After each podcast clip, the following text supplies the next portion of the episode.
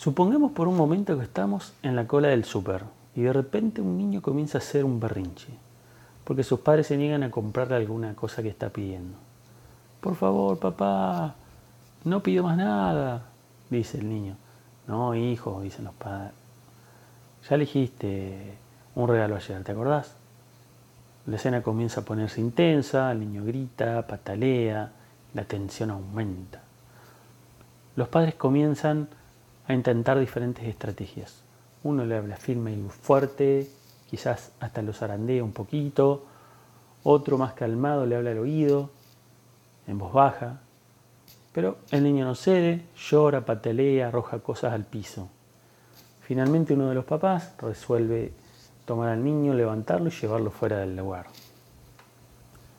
Bueno, algunos de nosotros estaremos en acuerdo con esa forma de reaccionar de los padres, otros estaremos francamente en desacuerdo y seguramente habrá algunos que les resulte indiferente. Entonces, una de las funciones principales de las emociones es expresar cómo nuestro inconsciente procesa los estímulos externos y los refleja en nuestra biología. Si nuestros pensamientos, nuestros valores y creencias chocan de frente con el accionar que tuvieron los papás seguramente sentiremos la emoción de la bronca, o si negamos un poco, eh, puede ser que sea el miedo que tenga una participación importante también. Pero bueno, eso quizás es un tema para más adelante, hablando de lo que es la autoindagación o la indagación de una emoción y la búsqueda de la emoción oculta. Probablemente puede ser que empecemos a sentir que nuestra respiración se acelera, que nos encontramos apretando el puño fuertemente y nos contengamos para no intervenir en el mejor de los casos, o bueno, sin podernos contener nos encontramos o nos sorprendemos realizando alguna acción que creemos que es mejor que la que están haciendo sus papás. Entonces, más o menos, los sucesos ante una experiencia que experimentamos ocurren de la siguiente forma. La situación ocurre, nosotros la presenciamos y toda la información pasa por un filtro inconsciente y se dispara una emoción. De repente comenzamos a sentir determinadas sensaciones en el corazón, en la respiración, temblores en la garganta, se nos cierra la garganta, sentimos escalofríos, eh, náuseas, eh, euforia. Luego le damos a las mismas, a esas sensaciones que sentimos, una explicación racional que se expresa en forma de pensamientos y sentimientos. Importante acá hacer la diferencia entre sentimientos y sensaciones, que no es lo mismo. Lo que quiero hacer referencia es cómo nos sentimos en relación a la experiencia que estamos viviendo, que puede ser frustrados, angustiados, impotentes, ilusionados, desacreditados, eufóricos, amargados y muchos etcétera.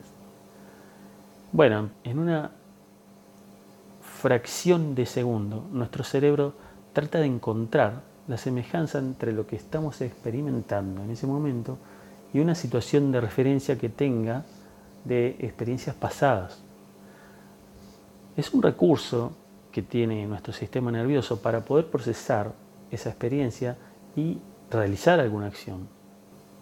Así, a partir de vivencias del pasado, el cerebro predice y construye la experiencia que tenemos del mundo.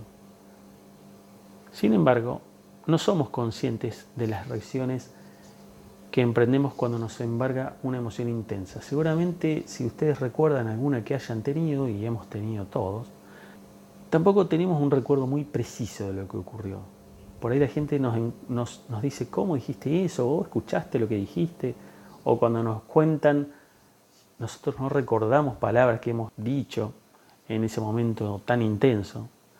¿Y qué pasa? Para reaccionar con la rapidez que se requiere en ciertas ocasiones, el cerebro tiene que funcionar de una forma rápida, sin que seamos conscientes de ello. La experiencia en sí es una sola, aunque cada persona que la presencie la percibirá de una única manera. Todas esas opiniones, creencias, pensamientos que hemos ido acumulando a lo largo de nuestra niñez, de nuestra vida, influyen al experimentar una situación. Y es por eso que hay tantas formas de interpretarla cómo personas la presencian. También hay diferentes formas de expresar una emoción. Algo vimos la vez pasada acerca de las emociones primarias y secundarias. Esto es así. En un entorno social, por ejemplo, en el trabajo, nosotros vamos a permitirnos expresar cierta cuota de una emoción que nos embargue. Por ejemplo, si tenemos un conflicto con una persona, un superior o nuestro jefe, y sobre todo si queremos mantener el puesto, ¿no? nos vamos a permitir, ante una situación de dificultad, expresar cierta cuota, como decía, de la ira o de la bronca que sintamos en ese momento. El problema cuál es? Que si esa situación se comienza a repetir en el tiempo, sucede una y otra vez, ya sea con un superior o con un compañero de trabajo, al principio quizás empecemos a notar que se empiezan a manifestar diferentes síntomas desde el punto de vista psicológico, como eh, malestar en el trabajo, sueño, falta de rendimiento, falta de ganas de concurrir al lugar de trabajo, llegaremos tarde, no tendremos empatía con los compañeros, etc.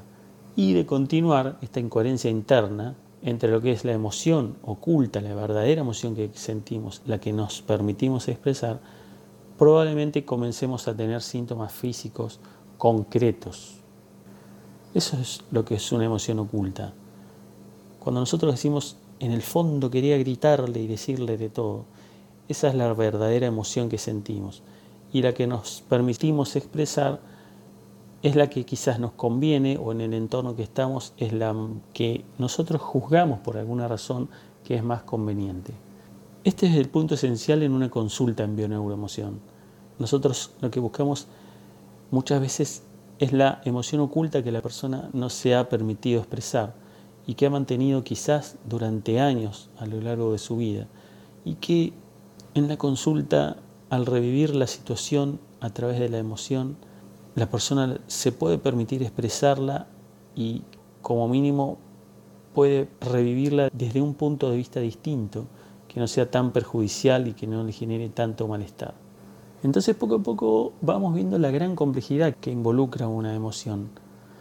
Es una reacción automática, como hemos dicho ya varias veces, que va incluyendo acontecimientos que hemos vivido a lo largo de nuestra vida, de nuestro pasado, y que nuestro cerebro ante determinada situación concreta relaciona de forma inconsciente con la experiencia que estamos viviendo actualmente.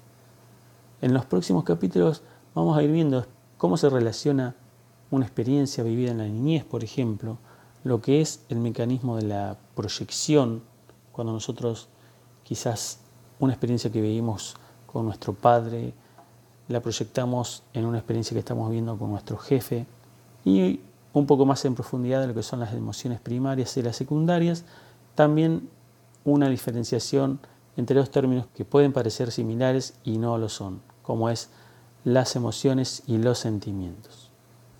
Soy Francisco Abate, nos vemos en próximos capítulos.